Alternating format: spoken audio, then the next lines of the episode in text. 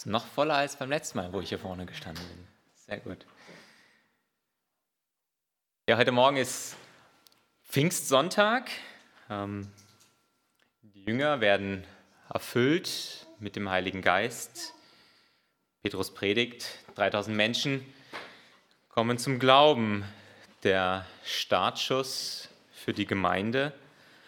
Ein Start voller Zeichen und Wunder, die bis heute nachwirken.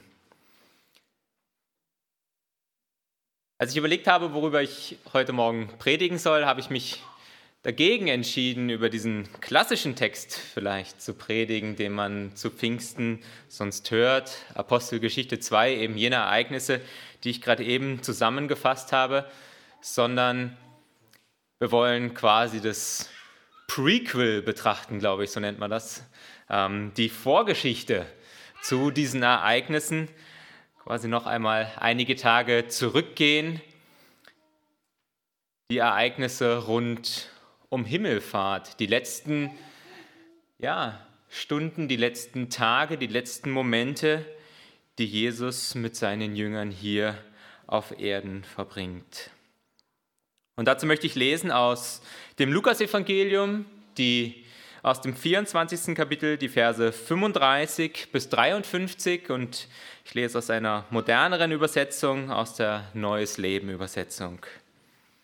Lukas 24, 35 bis 53.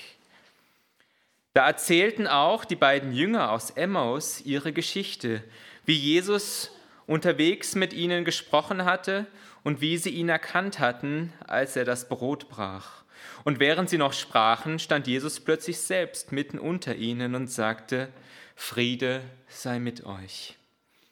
Doch sie hatten alle schreckliche Angst, weil sie dachten, sie sähen einen Geist. Warum fürchtet ihr euch so? fragte er. Warum zweifelt ihr, wer ich bin? Seht doch meine Hände an, seht doch meine Füße an.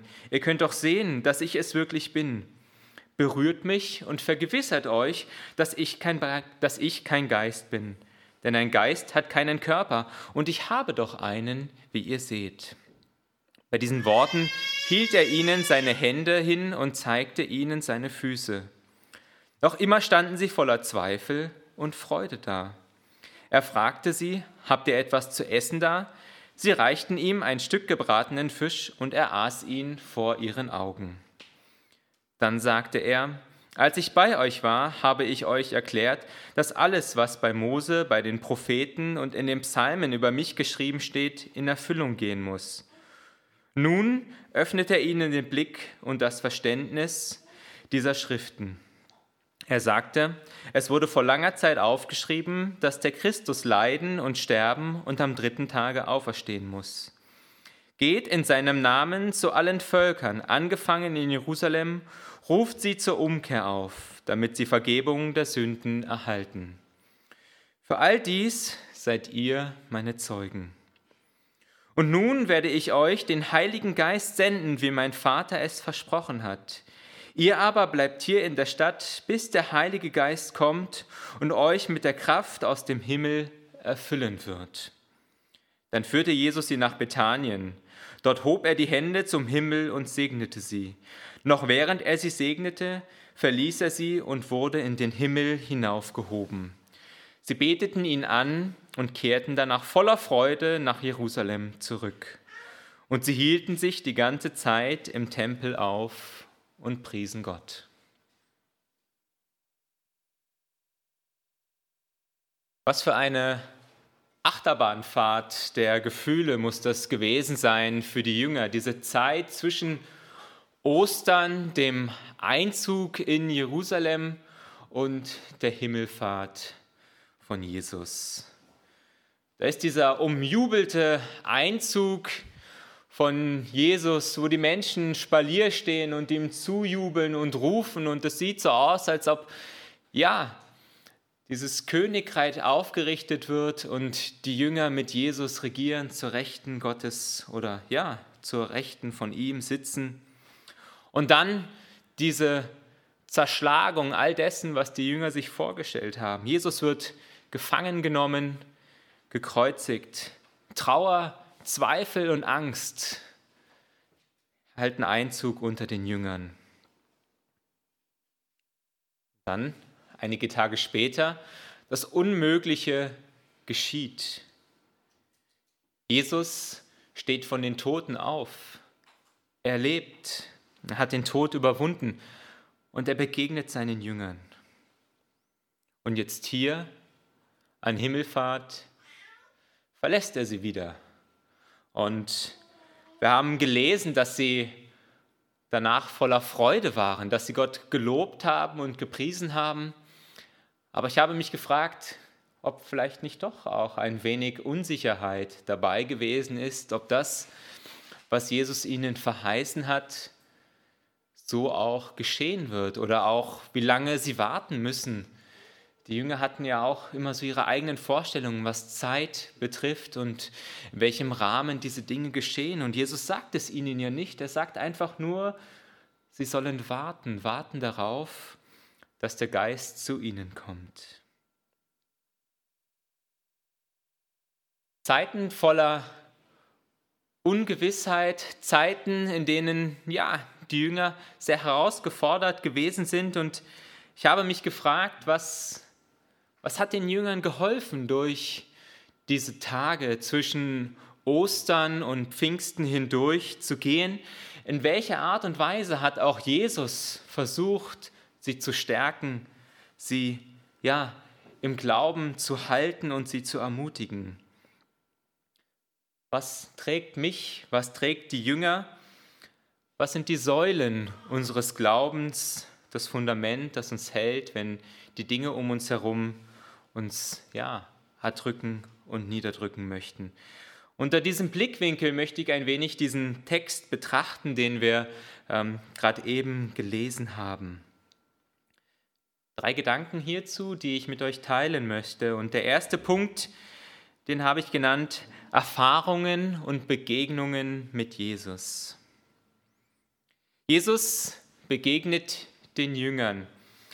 Er begegnet den Emmaus-Jüngern und führt sie buchstäblich wieder zur Umkehr, zurück nach Jerusalem, in die Gemeinschaft zu den anderen Jüngern, aber auch an diesem Punkt, wo er ihnen später noch einmal begegnet. Jesus begegnet in dieser Zeit Thomas, dem Zweifler, dem, der nicht glauben wollte, bevor er Jesus berührt mit eigenen Augen sieht, mit eigenen Händen betastet. Er begegnet aber auch den anderen Jüngern so, wie wir es hier auch in dem Text gelesen haben. In Vers 36 heißt es, und während sie noch sprachen, stand er plötzlich selbst mitten unter ihnen und sagte, Friede mit euch. Jesus kennt die Zweifel, die Unsicherheiten, Ängste und Sorgen der Jünger und er geht auf sie ein. Er begegnet ihnen in genau diesen Fragen und Unsicherheiten, die sie haben. Jesus möchte uns begegnen, genau auch an diesen Punkten, an diesen Gedanken unseres Lebens. Und ich finde es bemerkenswert, wie er den Jüngern begegnet. Und ja, zwei, zwei Beispiele dazu. Er begegnet den Emmaus-Jüngern auf diesem Weg. Er legt ihnen die Schrift aus, erklärt ihnen, was alles geschehen ist in der Vergangenheit, aber sie erkennen Jesus nicht. Der Punkt, wo die Emmaus-Jünger Jesus erkennen, ist der, wo er mit ihnen das Brot bricht. Johannes und Petrus erkennen Jesus in dem Moment, wo er ihnen sagt, dass sie das Netz auswerfen sollen, um die Fische zu fangen. In beiden Begebenheiten, Begegnungen erkennen die Jünger Jesus an dem, was sie vorher schon mit Jesus erlebt haben. An dem Brotbrechen, an, am Fischen. Sie erkennen ihn nicht an seinem Aussehen oder an seiner Stimme, Sie erkennen ihn eben nicht so, wie sie es vorher gewohnt gewesen sind.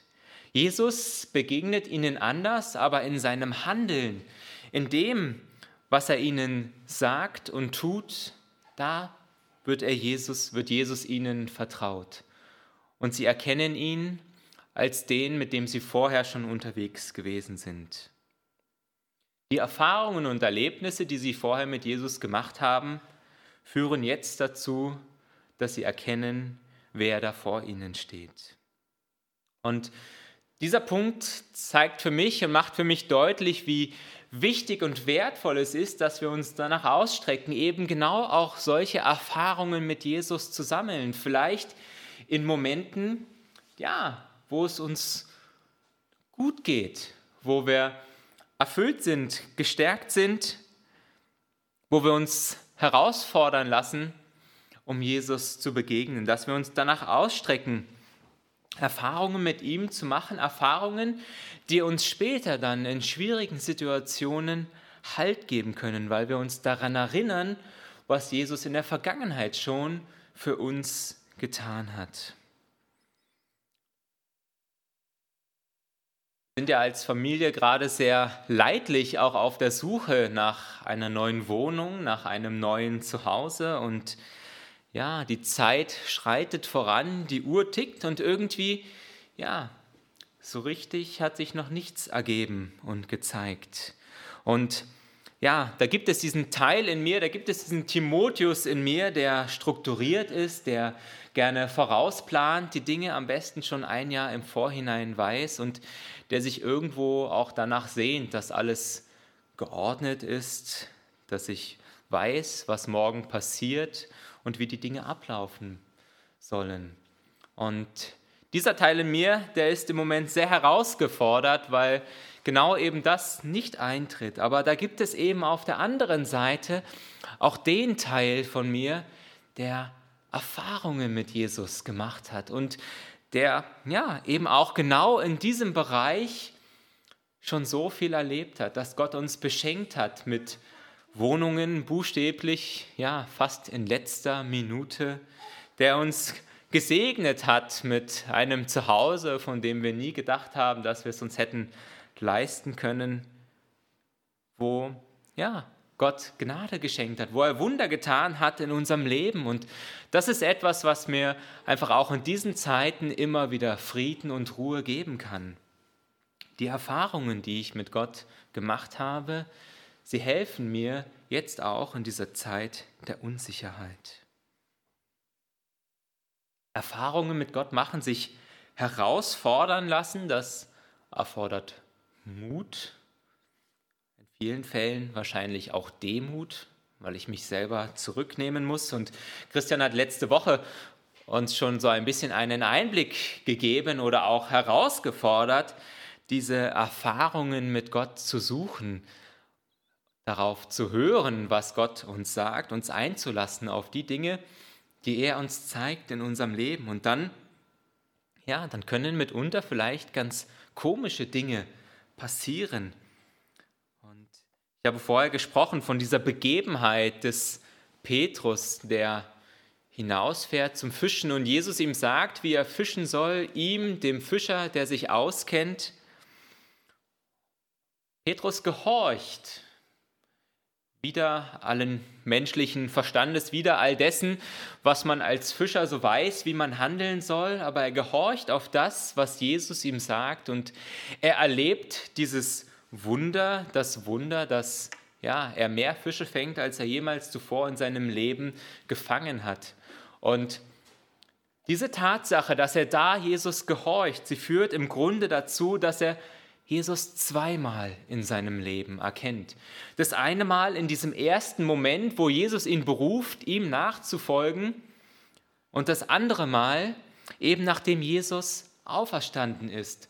Dort, wo Jesus ihm erneut begegnet, ihm wieder diesen Auftrag gibt und dann Johannes und Petrus ihn an dem erkennen, was Jesus ihm zuspricht.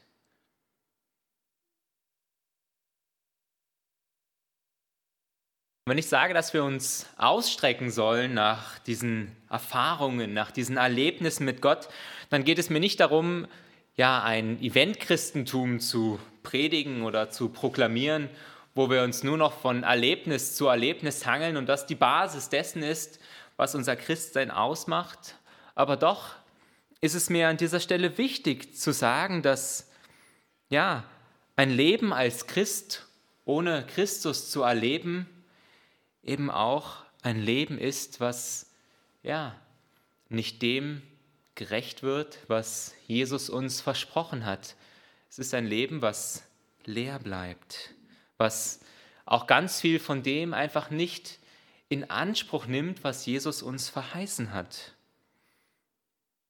Vielmehr fordert uns doch Jesus selber heraus, Dinge zu erleben mit ihm.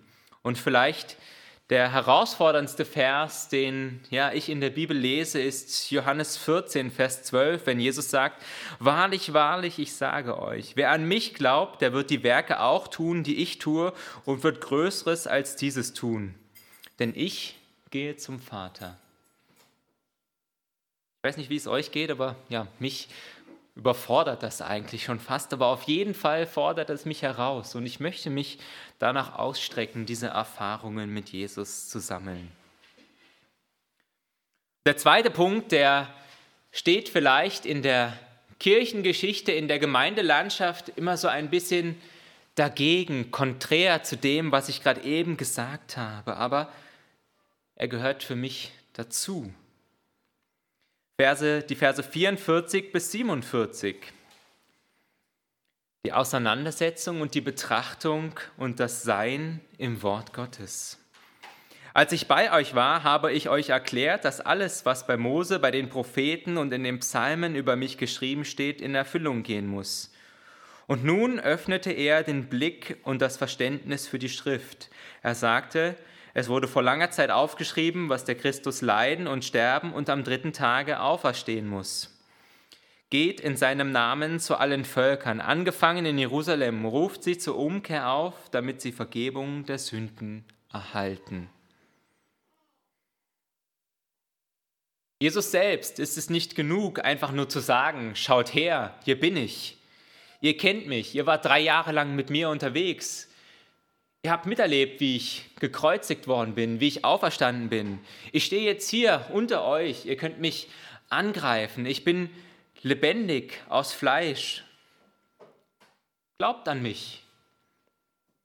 Nein, Jesus selber beruft sich auf das Wort Gottes, um zu erklären, wer er selber ist. Er stellt sich selber unter das Wort und gibt dem Wort Gottes Autorität. Sein eigenes Wort, seine eigenen Taten, das, was er getan hat, so wie ihn die Jünger erlebt haben, das hätte doch eigentlich ausreichen müssen, um Jesus als den zu zeigen, wer er ist, der Messias, der Sohn Gottes. Aber nein, Jesus lässt sich selber am Wort Gottes prüfen, an dem, was Gott vorausgesagt hat. Er legt ihnen die Schrift aus und erklärt sich selber aus dem Wort heraus. All die Verheißungen, die das Wort Gottes gegeben hat, die auf ihn hindeuten, all das, was vorausgesagt worden ist. Jesus offenbart es seinen Jüngern und erklärt es ihnen. Und ich habe mir gedacht, wie wichtig mag das auch gewesen sein für die Jünger? Wie wichtig ist das auch für uns heute, wenn wir diesen Auftrag versuchen zu erfüllen, den er den Jüngern gegeben hat, der, uns, der auch für uns heute gilt, eben sich auch berufen zu können auf das Wort. Die Jünger, sie haben so viel mit Jesus erlebt, so viel mehr Geschichten zu erzählen gehabt als das, was wir heute in der Bibel lesen. Aber sie werden mit Menschen konfrontiert gewesen sein, die ihnen gesagt haben, ja, das ist dein Erleben, deine Erfahrung, deine persönliche Einschätzung, dein Gefühl. Aber dann, dann können sie sich berufen auf das Wort Gottes, können sagen, das, was ich persönlich erlebt habe, das hat Gott schon vor langer Zeit vorausgesagt. Ihren persönlichen Erfahrungen, die sie gemacht haben und die so wertvoll sind, auch wenn wir selber Gott bezeugen. Sie werden bestärkt und untermauert durch das Wort Gottes. Die Tatsache, dass wir das, was wir selber erleben, erfahren, was wir auch weitergeben, am Wort Gottes prüfen, das hat nichts mit Misstrauen zu tun oder ja, mit einem negativen Sinn, dass wir versuchen, das zu entkräften, sondern es ist für mich etwas zutiefst Positives. Es ist eine Ermutigung, auch eine Vergewisserung, dass das, was wir glauben, wirklich wahr ist und nicht nur unseren eigenen Gedanken, Gefühlen und Einbildungen entspringt. Das, was wir heute mit Jesus erleben, das ist das, was ja, Gottes Wort uns auch verheißt und verkündet. Und wahrscheinlich ja, könnten wir noch viel mehr erleben, wenn wir uns auch tiefer und stärker auf Jesus einlassen. Weil wenn ich die Bibel lese, dann lese ich so viele mehr Verheißungen, so viel mehr Zusprüche und Ermutigungen, die Gott uns schenkt, die ich bisher in meinem Leben noch nicht erfahren habe. Das, was wir persönlich erleben und die Schrift gemeinsam. Sie ermutigen uns. Jesus zeigt seinen Jüngern das, was wir das, was ihr selber glaubt, es ist wahr, ihr seid auf dem richtigen Weg. Jesus macht ihnen deutlich, sie folgen ihm eben nicht nur nach, weil er derjenige ist, der sie dort gerufen hat, weil er sie an sie gebunden hat und weil sie nun diese Erfahrungen mit ihm gemacht haben, sondern weil auch sie Teil der Erfüllung dessen sind, was Gott vorhergesagt hat. Und wenn wir heute ganz persönlich ja, vor Entscheidungen, Herausforderungen in unserem Leben stehen, wenn wir darum ringen, um diese Frage, was ist richtig und was ist falsch, welchen Stimmen schenke ich Gehör, wohin soll sich mein Leben ausrichten, auch dann dürfen wir uns leiten und ermutigen lassen von Gottes Wort und dürfen prüfen, ob unsere eigenen Gedanken, unsere eigenen Eindrücke dem entsprechen. Kein Mensch und auch wenn er noch so lange mit Jesus lebt, keine Person, die ja noch so viel Einfluss in unserem Leben haben mag, kann sich nicht unter das Wort Gottes stellen. Kein Ältester, kein Pastor, kein Mentor, kein berühmter Internet- oder Fernsehprediger steht über dem Wort Gottes. Ja, Beziehung Persönliches Erleben und Erfahren sind wichtig in unserem Glaubensleben. Aber all diese Dinge müssen sich auch immer messen lassen an dem, was Gott uns in seinem Wort verheißt. Am Ende muss eben beides zusammenkommen. Gottes Wort und unsere persönliche Beziehung und Erfahrung, so wie es Jesus eben auch hier tut. Er begegnet ihnen, aber er zeigt sich ihnen auch selber in der Schrift. Und dann als drittes, und damit kommen wir dann, ja, vielleicht doch noch auch klassisch zu diesem Thema, was der Pfingsten sonst auch oft auszeichnet, dem Heiligen Geist, dem Geist Gottes. In Vers 49 verheißt Jesus ihnen diesen Geist. Da heißt es, und nun werde ich euch den Heiligen Geist senden, wie mein Vater es versprochen hat. Ihr aber bleibt hier in der Stadt, bis der Heilige Geist kommt und euch mit Kraft aus dem Himmel erfüllen wird. Spannend, oder? Jesus fordert sie auf, innezuhalten, zu warten. Die Jünger, jene, die doch schon so viel mit Jesus erlebt haben, jene, die drei Jahre mit ihm unterwegs waren, jene, die doch Jesus so gut gekannt haben, jene, die gesehen haben, wie Jesus Wunder getan hat, ja, die selber von ihm ausgesandt worden sind und in seinem Namen schon Wunder getan haben, Kranke geheilt haben, Dämonen ausgetrieben haben. Zu ihnen sagt Jesus, dass sie warten sollen. Warten auf den Heiligen Geist.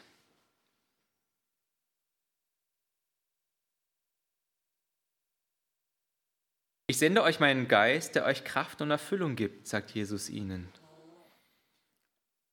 Und die Jünger, sie sind gehorsam, sie warten diese Zeit ab, bis Jesus ihnen den Geist schickt. Und ich habe es zu Beginn gesagt, es ist ja unglaublich, was dann dort geschieht. Der Heilige Geist kommt auf sie, erfüllt sie mit Kraft, mit Macht, mit Autorität. Petrus predigt, 3000 Menschen kommen zum Glauben der Beginn der Gemeinde, Zeichen und Wunder geschehen. Und das, was damals begonnen hat, es wirkt nach bis heute. Gemeinden entstehen, Menschen kommen zum Glauben. Christian hat letzte Woche auch ein Stück weit von dem erzählt, was der Heilige Geist tun möchte, wie er uns herausfordert in unserem Leben, wie er uns aber auch leiten und führen kann. Ich möchte an dieser Stelle heute Morgen eigentlich gar nicht so sehr, ja, oder gar nicht so viel über den Heiligen Geist an sich sprechen. Wir wollen über den Sommer hinweg ähm, in unserer Predigtreihe eine Zeit haben, wo wir uns ganz ausführlich auch mit dem Heiligen Geist beschäftigen, darüber, wer er ist, was er tut, vielleicht auch die Herausforderungen, die wir heute immer wieder mit dem Heiligen Geist haben. Das, worum es mir an dieser Stelle und worum es mir heute Morgen geht, ist, dass all diese Dinge zusammenspielen und notwendig sind für unser Leben als Christsein dass ja, Jesus offensichtlich der Meinung ist, dass das, was die Jünger bisher von ihm bekommen haben, nicht ausgereicht hat, um die Aufgaben, die jetzt vor ihnen liegen, zu erfüllen, sondern dass der Heilige Geist eine ganz zentrale, wichtige Rolle für sie spielt, um das zu tun, was Jesus von ihnen möchte. Das Leben mit dem Heiligen Geist das Wirken, ihn erleben, aber auch hören und verwurzelt sein in Gottes Wort. Diese Dinge gehören zusammen. Ein Leben, das nach Gottes Wort ausgerichtet ist und ein Leben, das, nach, das, dem, das dem Geist Gottes Raum gibt, das schließt sich nicht aus. Es ist kein Entweder-Oder, so wie wir es heute leider immer wieder erleben, sondern es ist ein Und. In tiefer Beziehung mit Jesus leben, Erfahrungen mit ihm machen, sich nach seinem Wort, nach der Wahrheit ausstrecken und danach forschen, mit Jesus leben und sich vom Heiligen Geist leiten lassen. Diese Dinge schließen sich nicht aus. Ganz im Gegenteil. Sie sind die Grundlage dessen, damit wir das tun können, wozu Jesus uns berufen hat, Sie bilden die Grundlage dessen, damit wir überhaupt in der Lage sind, Gott zu erfahren in seiner ganzen Fülle in unserem Leben. Geht in seinem Namen zu allen Völkern, angefangen in Jerusalem, ruft sie zur Umkehr auf, damit sie Vergebung der Sünden erhalten. Gegründet im Wort Gottes, ermutigt durch die persönliche Beziehung und durch die Erfahrung mit Jesus und geführt durch den Heiligen Geist. Nur so können wir den Auftrag, den Jesus hier uns gibt, erfüllen. Amen.